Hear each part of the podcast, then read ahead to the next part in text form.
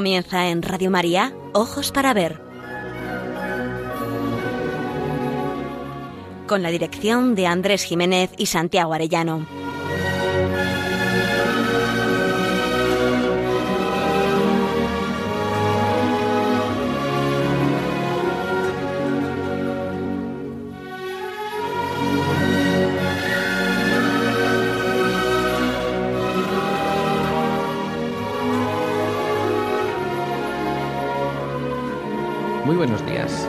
En esta fiesta de San Francisco Javier, patrono de las misiones y de esta bendita tierra de Navarra, a todos nuestros oyentes en esta edición de Ojos para Ver que emitimos desde Pamplona para Radio María el primer y tercer martes de cada mes.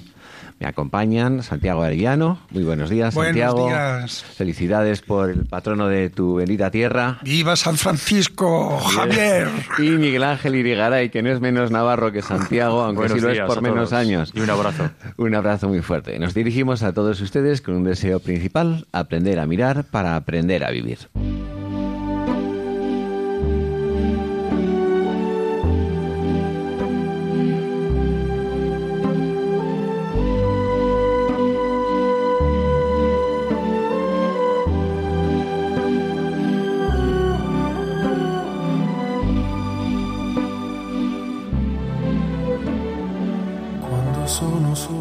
¿Qué te parece, Andrés, si nuestro programa lo dedicamos hoy a divulgar la leyenda conocida con el nombre de La Puerta Dorada y que nada menos que ha servido a los artistas para explicar con decoro y delicadeza el instante inicial de la concepción de María en las entrañas de su madre, Santa Ana. Pues me parece estupendamente. Precisamente en vísperas de la celebración de la Inmaculada Concepción, una fiesta tan arraigada en el alma española, nos hace muy pertinente dedicar este programa a divulgar el motivo conocido por ese nombre que tú has recordado, encuentro, abrazo de Joaquín y Ana, los padres de María, ante la Puerta Dorada, una de las puertas de la ciudad amurallada de Jerusalén.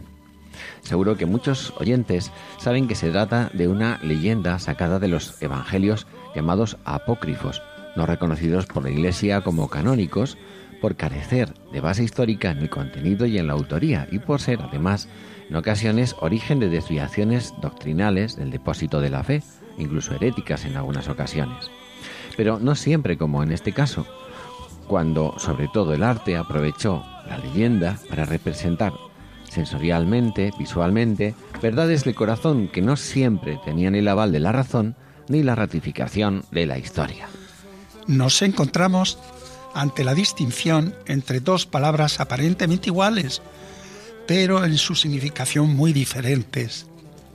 El arte se mueve siempre en los ámbitos de lo verosímil, lo que se parece a la verdad. Lo verdadero es lo que realmente sucedió o lo que corresponde a su ser. Por ejemplo, en la pintura es habitual que los personajes de una escena de Navidad aparezcan vestidos con ropajes, trajes y hasta aperos de la época del pintor que los representa. Son los anacronismos. No es verdad que la Virgen, por ejemplo, llevara vestidos de una dama del siglo XV o XVI. Eso no es verdadero.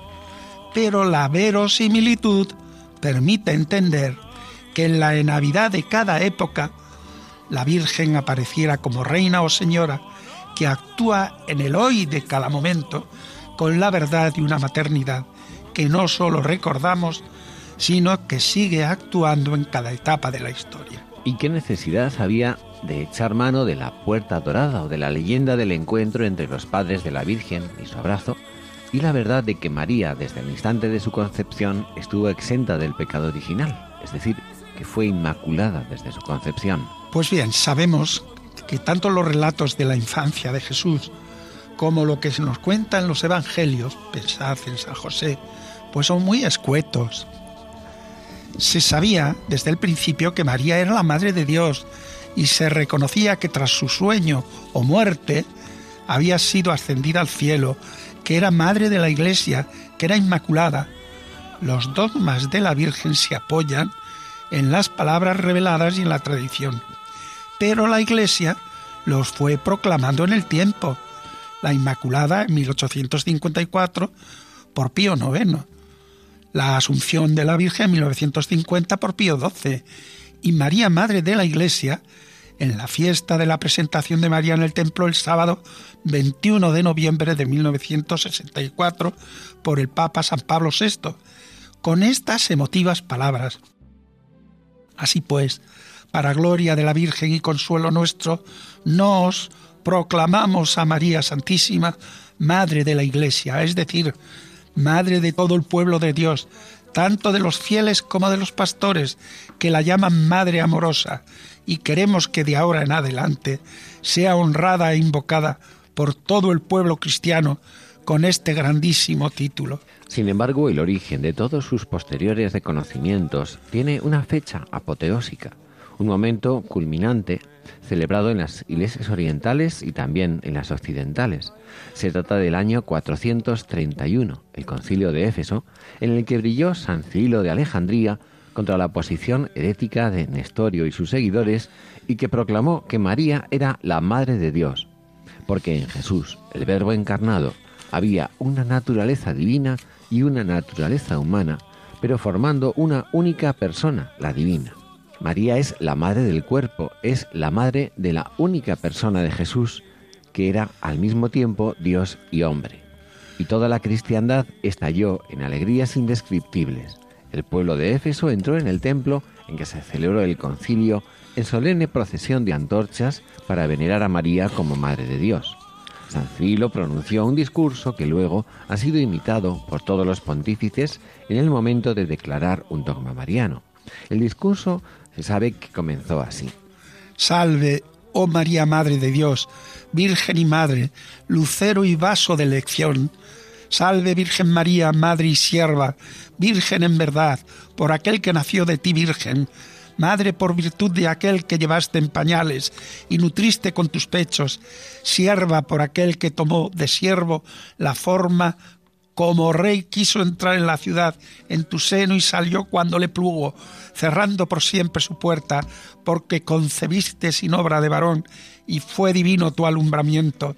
Salve María, templo donde mora Dios, templo santo, como le llama el profeta David, cuando dice, Santo es tu templo y admirable en tu justicia.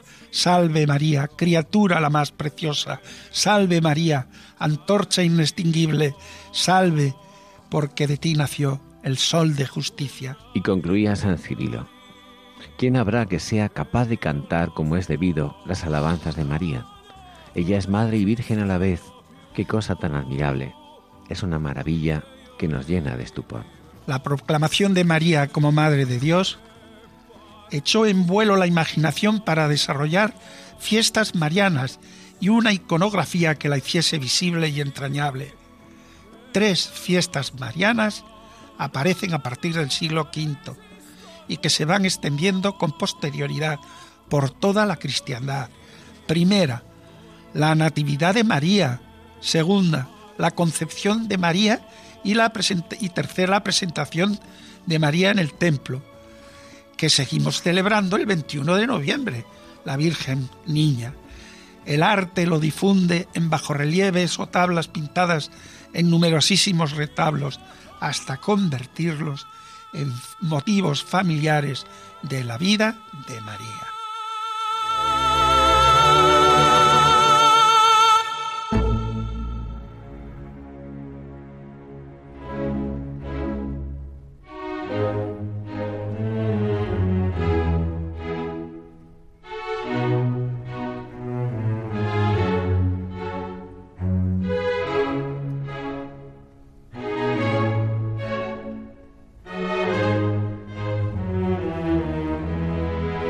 Para ver, el don de la belleza. Andrés Jiménez, Santiago Arellano.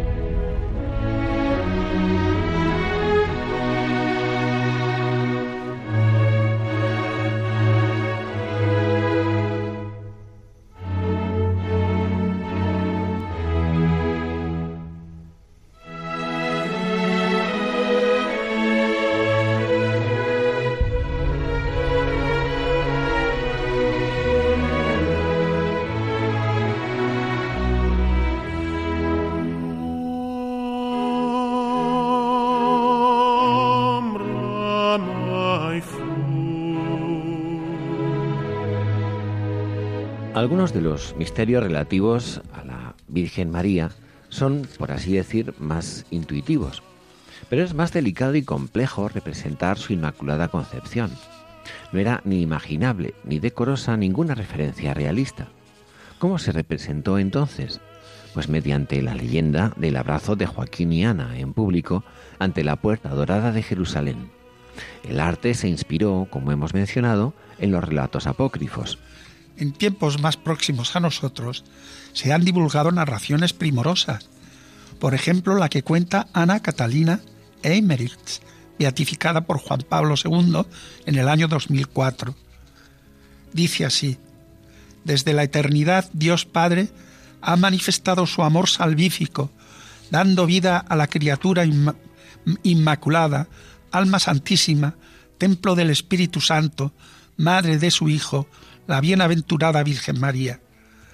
Transcurrieron siglos, generaciones, para que llegado el momento propicio, conocido y permitido por Dios, pudiera nacer la madre del Salvador, y así la genealogía de Jesús que cita el Evangelio de Mateo pudiera culminar con la reveladora frase María de la que nació Jesús llamado Cristo.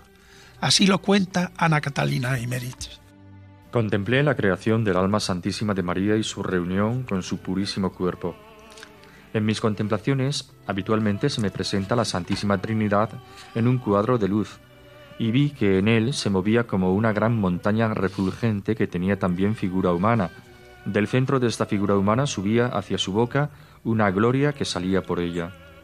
Entonces vi esta gloria delante y separada de la faz de Dios, y vi que giraba y tomaba forma, o más bien la recibía, y mientras tomaba figura humana, vi que por voluntad de Dios se formaba indeciblemente bella.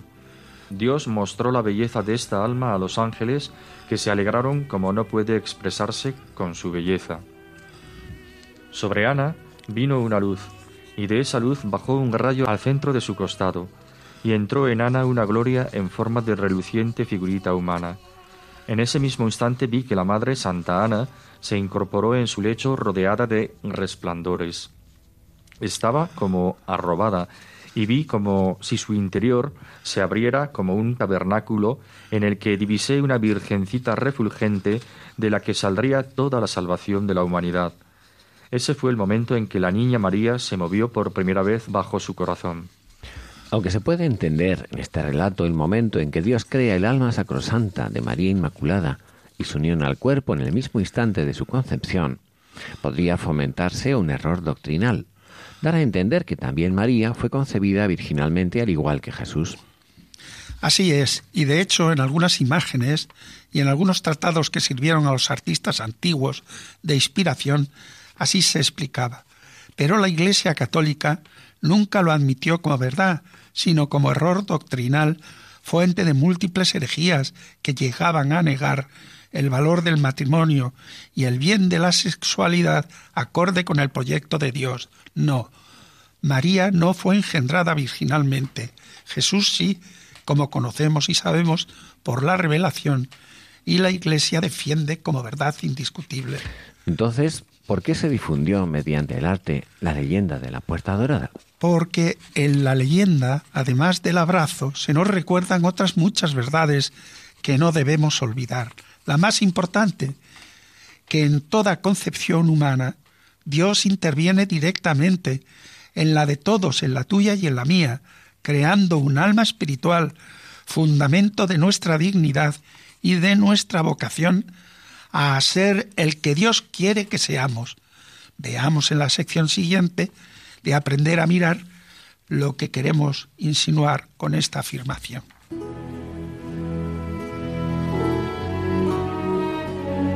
Aprender a mirar. Ojos para ver. Radio María.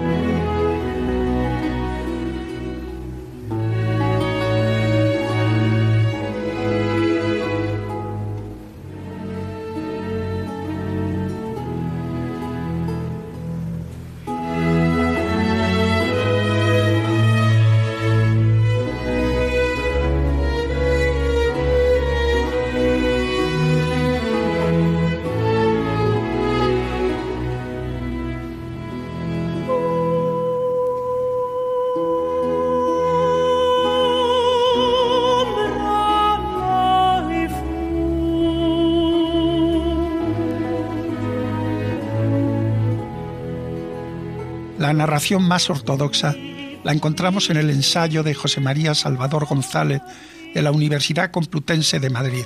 Según Jacobo de la Vorágine, la historia de la Natividad de la Virgen fue escrita por San Jerónimo, siglo V, basándose en datos que recordaba de una obrita leída en su juventud.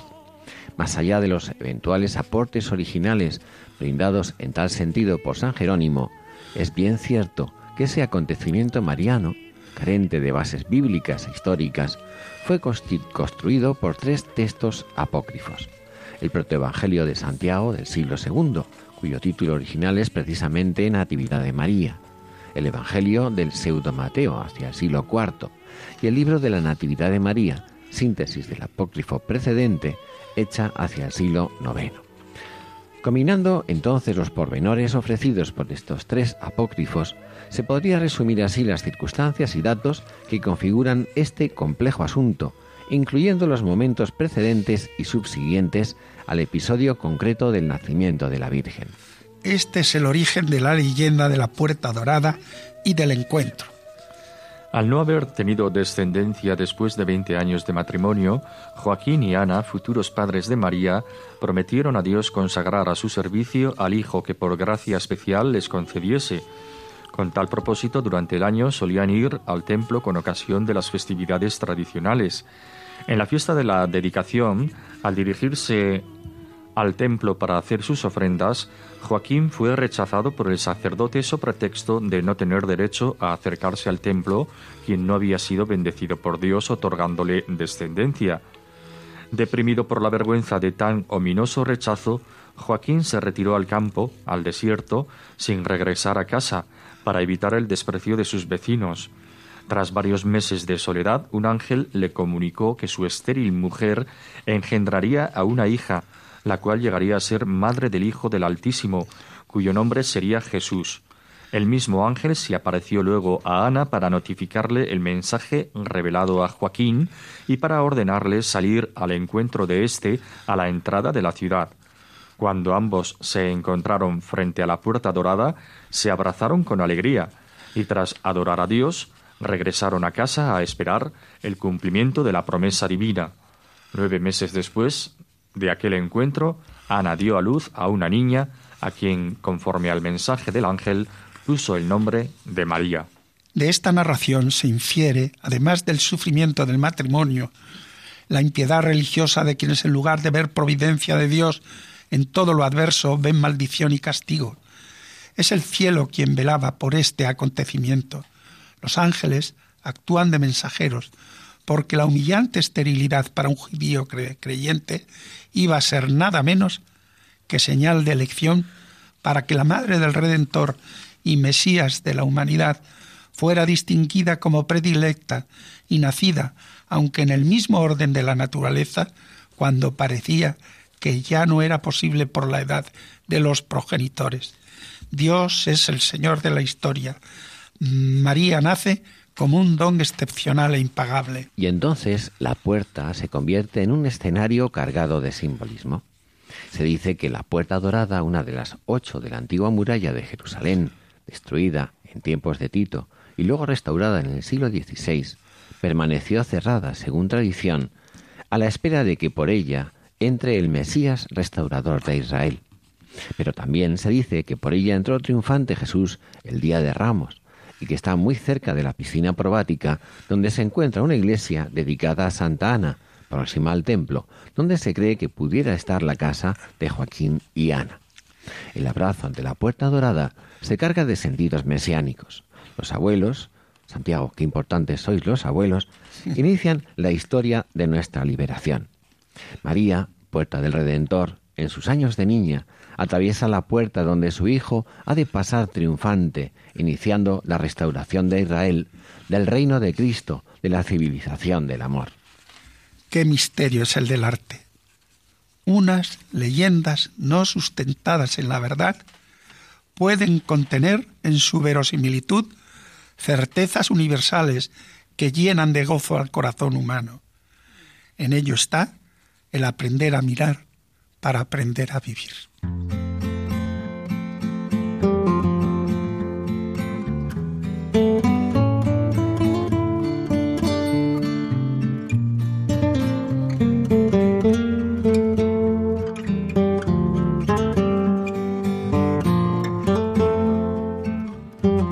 En ojos para ver, momento para la pintura.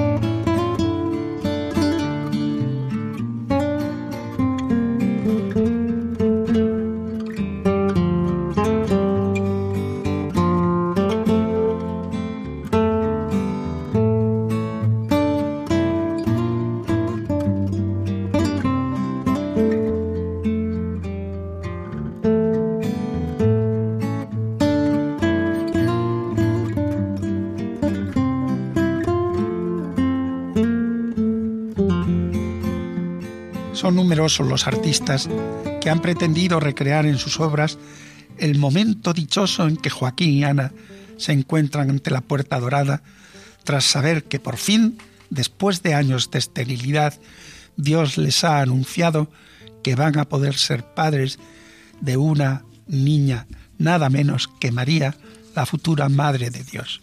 Como ya hemos comentado antes, no era fácil representar plásticamente el momento de la concepción. Por eso resulta genial que para representar a la Inmaculada se haya elegido a la mujer descrita en el Apocalipsis, coronada de doce estrellas, pisando la cabeza de la serpiente y alzada sobre el escabel de la media luna. La plenitud del final le sirvió a los artistas para representar el inicio de una concepción de una mujer inmaculada exenta del pecado original. Pero, como venimos diciendo, la otra vía, seguida para representar este acontecimiento tan maravilloso, sobre todo desde el siglo XIV, fue el encuentro de Joaquín y Ana, relatado en las leyendas de la Puerta Dorada. Vamos a traeros hoy, a vuestro conocimiento y consideración, un fresco de Giotto, uno que se encuentra en la capilla de la Arena de Padua, levantada por Enrico Scrovegni, quizá como acto de expiación por los pecados de su familia. En tres registros de la nave central aparecen escenas de la vida de la Virgen, de Jesucristo y el tema que nos interesa hoy, el beso cariñoso de San Joaquín y Santa Ana ante la puerta dorada. En las tres pinturas aparecen plenamente conformado el lenguaje del pintor, con esa capacidad de síntesis que le caracterizaba, su búsqueda de la unidad espacial y de la claridad compositiva, y la asombrosa corporeidad de sus figuras, como nos explican sus estudiosos. Los mantos de pliegues amplios y monumentales subrayan el efecto de masa. En ocasiones, el mismo paisaje tiene como misión adicional reforzar el efecto plástico de las figuras o de las agrupaciones humanas. La escena puede parecernos convencional desde el punto de vista de la iconografía. Tras años de esterilidad, Joaquín y Ana se habían hecho mayores. Tras mucho sufrir y rezar, su deseo fue finalmente satisfecho. Un ángel se presentó a Joaquín mientras apacentaba el ganado, o bien mientras se hallaba retirado para rumiar su tristeza, y le anunció que sería padre. En el mismo momento otro ángel comunicaba a Ana la noticia. Emocionados por la inesperada respuesta a sus oraciones, corrieron a encontrarse. Joaquín regresa de las montañas. Ana sale apresuradamente de casa y ambos se encuentran en la puerta de la ciudad. Normalmente este fue el momento que los pintores elegían representar. Pero Giotto profundiza en su sentido y sabe darle un toque conmovedor. Los protagonistas se besan dulcemente. El brazo derecho de Joaquín se apoya acogedor y con ternura en el hombro de Ana, mientras ésta apoya su mano derecha en la nuca de su esposo y su mano izquierda, con enorme delicadeza, le acaricia la mejilla. Testigos, un ángel que acompaña a Joaquín desde el aprisco donde se había retirado, y cinco mujeres que acompañan a la esposa. Cuatro contemplan con asombro la escena, serenamente conmovidas. Una quinta cubierta su cabeza en negra toquilla, aparta su mirada y se coloca de perfil. Anuncia la historia mesiánica que se está iniciando. Presagia la espada de dolor que atravesará el corazón de María. La puerta dorada, abierta, nos recuerda que por ahí el Mesías tiene que entrar para nuestra redención hasta subir al Gólgota y posteriormente para la restauración en plenitud de la Iglesia en el nuevo Israel. En un de perspectivas para el espectador del fresco, las dos figuras principales no están situadas en el centro, pero las líneas de la composición dirigen nuestra mirada hacia el sentido profundo de la anécdota. Ana y su esposo, en su cariñoso abrazo, se funden sobre el perfil de un puente que conduce a la puerta de Jerusalén y que armoniza con otro arco de mayor amplitud, el arco de la puerta de la ciudad. Dos historias enlazadas en el espacio y anunciadas para el tiempo.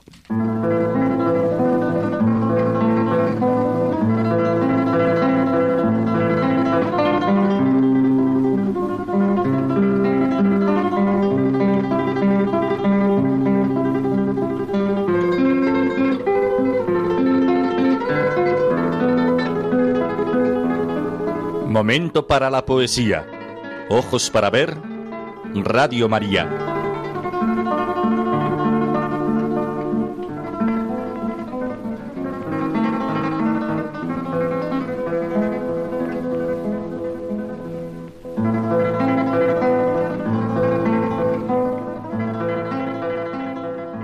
El motivo central de nuestro programa de hoy, el maravilloso regalo de la presencia de María entre nosotros desde el instante inicial de su concepción, me mueve a traeros un soneto del gran poeta José García Nieto dedicado a su hija.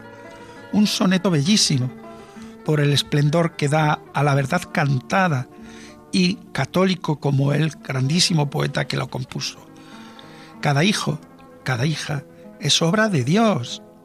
Los padres somos colaboradores, pero la gran verdad es siempre la misma, la intervención directa de Dios en cada ser humano. Y por eso el poeta dice, y solo tú, con mayúscula, la poderosa mano. ¿Y cómo no iba a ser excepcional y común al mismo tiempo la intervención de Dios en la creación de su madre?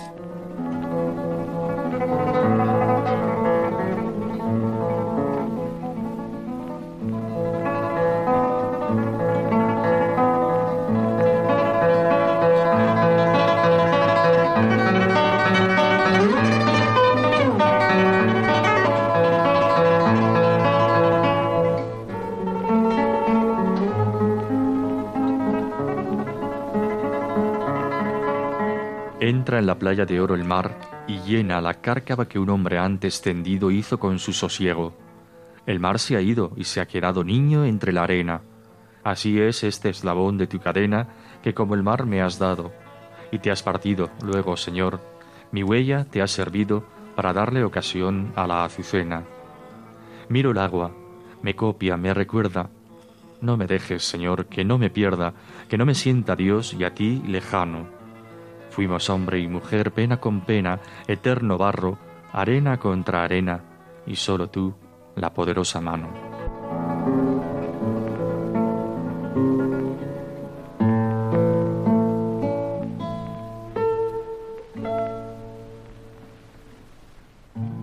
Se nos olvidan tantas cosas que no resulta extraño que al contemplar a nuestros hijos pensemos que son obra nuestra, tanto cuando nos queremos como cuando no. El cientificismo contemporáneo nos anima a la misma conclusión. Óvulos y espermas se entrecruzan en una nueva historia de genes individualizadores responsables de esa nueva criatura que empieza a existir.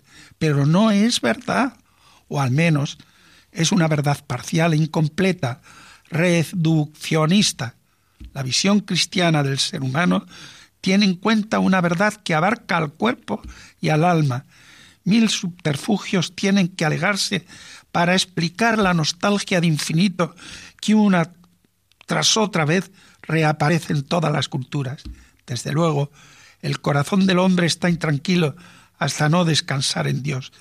Pero no menos admirable resulta que el hombre sea la criatura que permite comprender toda la realidad material y sin embargo alzar la cabeza hacia el cielo y preguntarse por el espíritu. Aristóteles se preguntaba extrañado cómo es posible que Sócrates no engendrara a otro Sócrates, sino a otro hombre o mujer.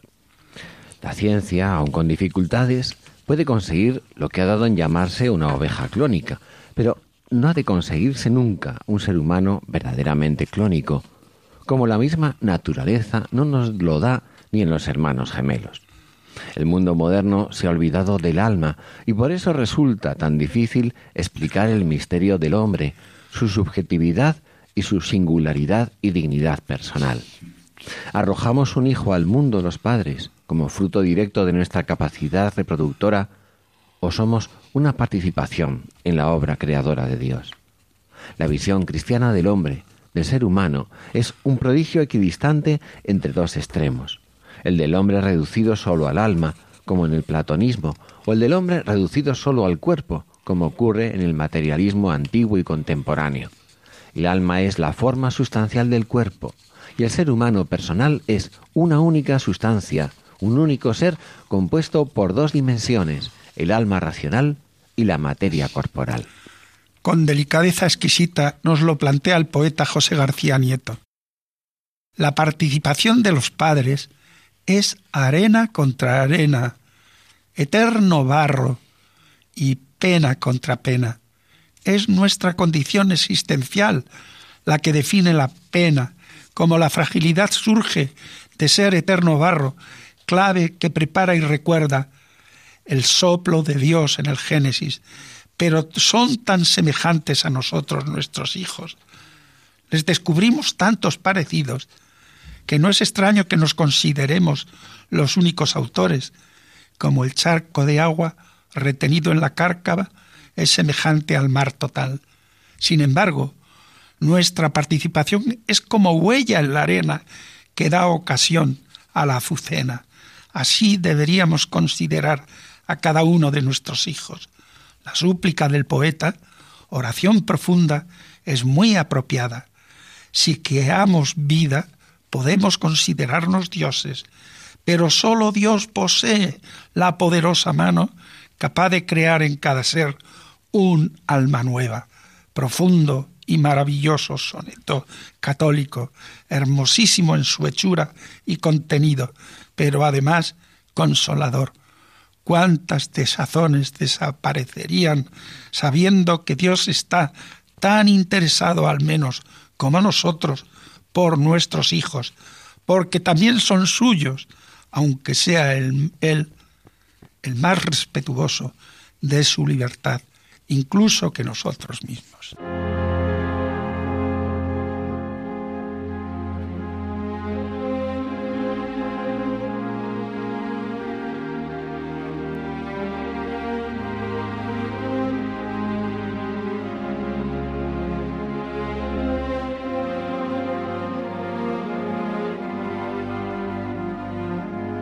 El camino de las artes. Ojos para ver.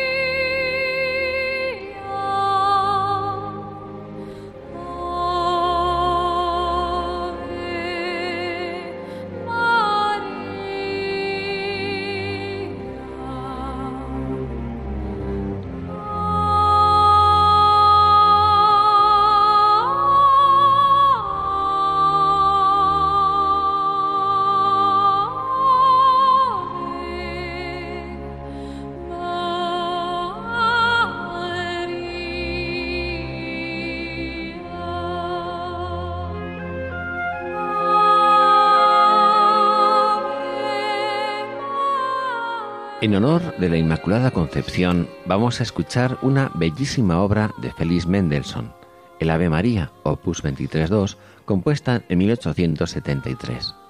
Mendelssohn, piadoso protestante y de origen judío, motivo este último por el que su obra hubo de recibir desprecios en vida del compositor y posteriormente, es autor de una de las más bellas composiciones en las que se pone música al Ave María en latín. Ha sido y debe ser escuchada con la intención con la que fue precisamente compuesta, la de ayudar a la contemplación y de ayudar a la devoción. En ella se pone de manifiesto la rica personalidad espiritual de Mendelssohn y la universalidad de una obra nacida del genio y la hondura humana de un grandísimo artista. Esta es una maravillosa prueba de que el camino de la belleza, La vía pulcritudinis es un camino privilegiado para acercarnos a Dios. La versión que vamos a escuchar es la interpretada por el coro del Trinity College de Cambridge. Disfrútenla.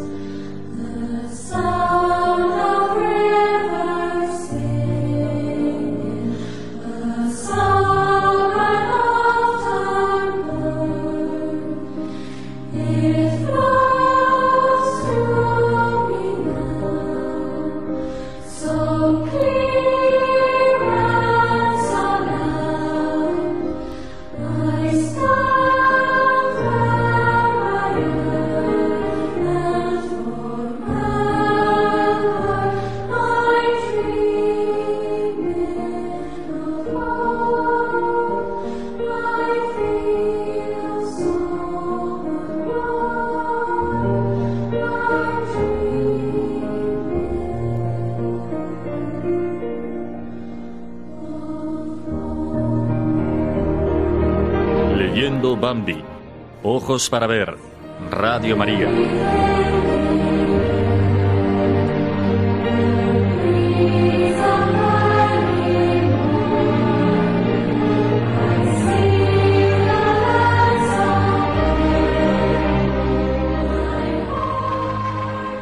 Vamos a presentar el capítulo penúltimo de Bambi.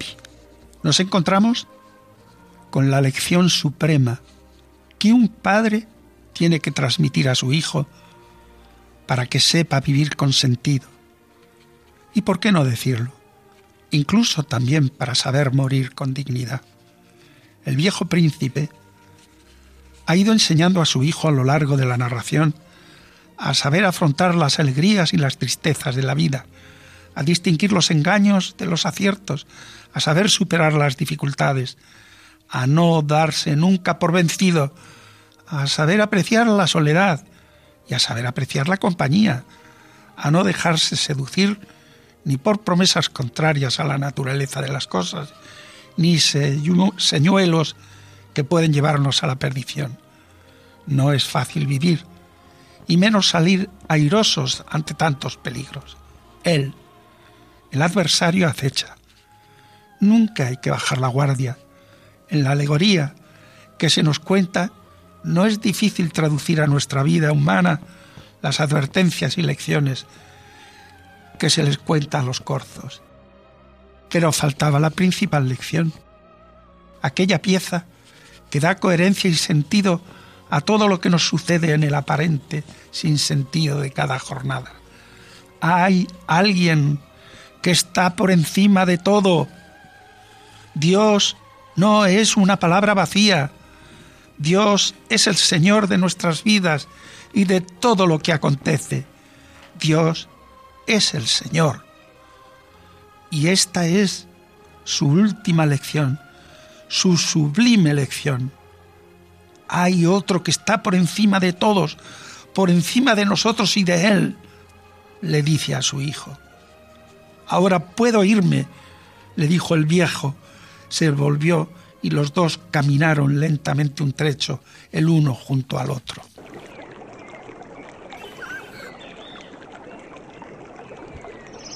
El frío cesó y en pleno invierno se produjo una tregua de temperatura calurosa. La tierra bebió grandes cantidades de nieve derretida, de manera que en muchas partes se podía ver otra vez el suelo oscuro, formando contraste con la blanca sábana de nieve.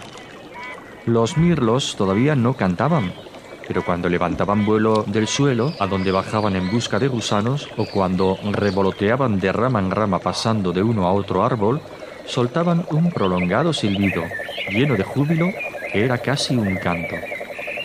El pájaro carpintero empezó a charlar un poco,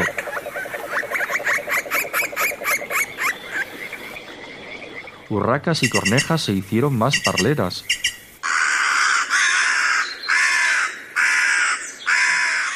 Los paros chirriaban con más alegría, y los faisanes, bajando de sus nidos, se ponían a alisarse las plumas, soltando sus cacareos guturales y metálicos.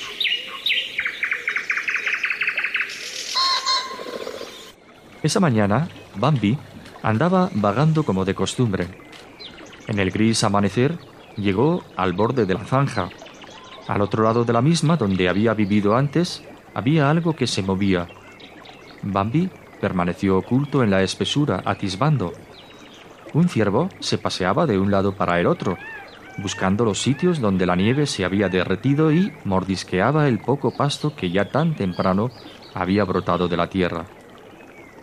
Bambi quiso volverse al punto e irse de ahí pues acababa de reconocer a Falina. Su primer impulso fue saltar hacia adelante y llamarla, pero se quedó en el mismo sitio como si hubiese echado raíces. Hacía mucho tiempo que no la veía.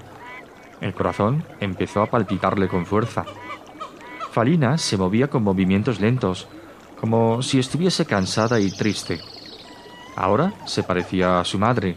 El parecido con la tía Ena era notable, Bambi reparó en ello con dolorosa sorpresa. La cierva levantó la cabeza y miró hacia donde él estaba, como si se hubiese dado cuenta de su presencia. Bambi sintió otra vez el deseo de avanzar, pero se quedó inmóvil, titubeando, incapaz de moverse. Veía que Falina había envejecido y que su pelo era gris. La alegre, la vivaracha Falina, pensó. Qué alegre era cuando jovencita y qué llena de vitalidad. Bambi creyó ver delante de sus ojos toda la juventud ya pasada. Vio la pradera, los senderos por los que solía pasear con su madre, los juegos felices con Gobo y Falina, los simpáticos altamontes y mariposas, la lucha con Carus y Roño cuando ganara a Falina por derecho de conquista. Se sentía feliz otra vez y sin embargo estaba temblando. Ella, mientras tanto, iba caminando lentamente, llena de tristeza, con la cabeza gacha. En ese momento, el ciervo sintió que la amaba con un amor inmenso, lleno de intensa melancolía. Sintió deseos de atravesar la zanja que le separaba de los demás mediante un salto. Quería alcanzarla, hablar con ella, recordar a su lado la juventud que pasaran juntos y todo lo que había sucedido. Pero se quedó mirándola por entre las ramas mientras ella se alejaba lentamente hasta que terminó por perderla de vista. Bambi permaneció mucho tiempo en el mismo sitio, mirando al lugar por donde su amada acababa de alejarse. Y de pronto se produjo un estampido parecido al del trueno. El joven ciervo se estremeció. El ruido procedía de un punto muy cercano, casi pegado a él. Se produjo un segundo estampido y enseguida un tercero. Bambi se introdujo de un salto en la espesura. Después se detuvo a escuchar. Todo estaba en calma. Con toda precaución se deslizó hacia su escondrijo. El viejo ciervo llegó al zanjón antes que él. Todavía no había entrado y estaba junto al tronco caído en actitud expectante. ¿Dónde has estado tanto tiempo? preguntó con tal severidad que Bambi se puso serio. ¿Oíste eso? preguntó después tras una pausa. Sí, contestó Bambi. Sonó tres veces. Él debe de andar por el bosque. Con toda seguridad, asintió el viejo príncipe y repitió con singular entonación. Él está en el bosque y nosotros debemos ir... ¿A dónde? se escapó de los labios de Bambi. A donde él está en estos momentos, dijo el ciervo viejo con voz que ahora era solemne. Bambi se sintió aterrorizado. No te asustes, agregó su protector y amigo. Ven conmigo y no temas. Me alegro de poder llevarte para que aprendas, titubeó y añadió en voz más baja, antes de que yo me vaya. Bambi le miró sorprendido.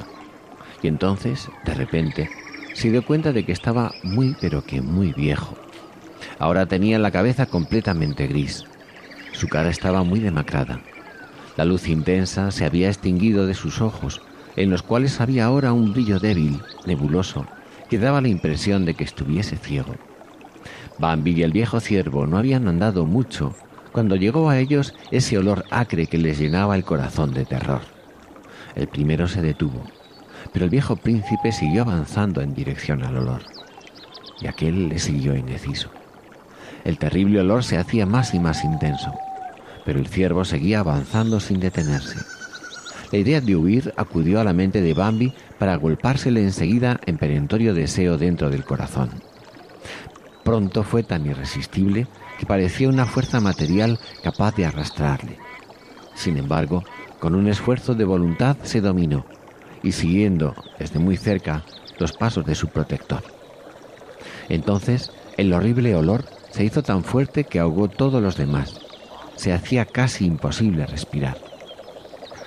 Aquí le tienes. Es él, dijo el viejo ciervo, haciéndose a un lado. A través de las ramas desnudas, él yacía sobre la nieve pisoteada, a pocos pasos de donde se encontraban. Bambi se sintió acometido de un terror irresistible. Con un salto repentino, se decidió a ceder al deseo de escapar. Alto, ordenó su amigo y protector. Bambi volvió la cabeza y le vio detenido junto a él, que yacía inmóvil. Esto le llenó de asombro, y movido por el deseo de obedecer tanto como por una intensa curiosidad, se acercó.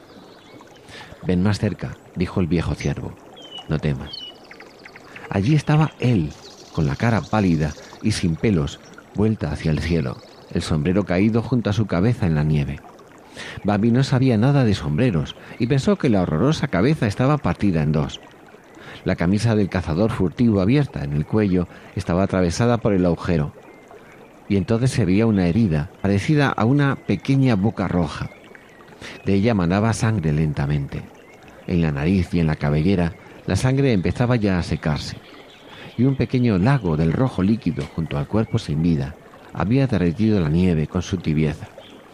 Ya ves, dijo el viejo ciervo en voz baja, podemos estarnos junto a él sin correr el menor peligro. Bambi miró el cuerpo yacente cuyos miembros y cuya piel eran para él tan misteriosos y terribles, y miró los ojos, que se habían quedado abiertos en una mirada sin vida. No lograba comprender. Bambi, prosiguió el viejo príncipe, ¿recuerdas lo que dijo Gobo lo que dijo el perro? ¿Recuerdas lo que todos piensan con respecto a él? Bambi no pudo contestar. Ya ves, agregó, ya ves cómo ahora yace aquí muerto. Escúchame, hijo mío, él no es todopoderoso como dicen. Todo lo que crece y vive no proviene de su poder. Él no está por encima de todo. Es lo mismo que somos nosotros, tiene los mismos temores, las mismas necesidades y sufre en la misma forma. Puede ser muerto como tú y yo, y cuando eso ocurre, yace impotente sobre la tierra como cualquier mortal, según lo estás viendo ahora. Se produjo un silencio. ¿Me entiendes, Bambi? preguntó el viejo príncipe. Creo que sí, dijo él en un suspiro. Entonces habla, ordenó su protector. Bambi se sintió inspirado con voz trémula. Dijo, hay otro que está por encima de todos, por encima de nosotros y de él. Ahora puedo irme, dijo el viejo ciervo. Se volvió y los dos caminaron lentamente un trecho, el uno junto al otro. Después, el príncipe se detuvo junto a un alto roble no me sigas más, Bambi, dijo con voz llena de serenidad.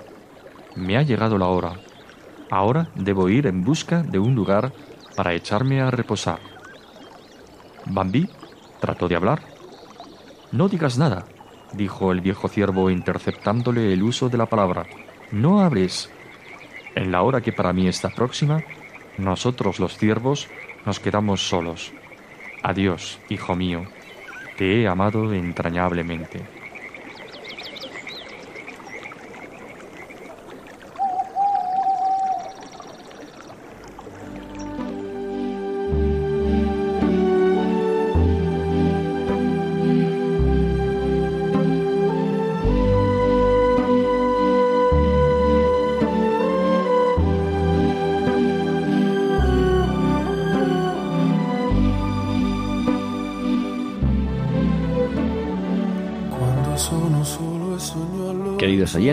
Nos despedimos ya de todos ustedes.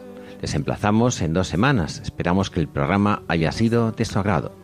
Que tengan muy buenas tardes y un hermoso día.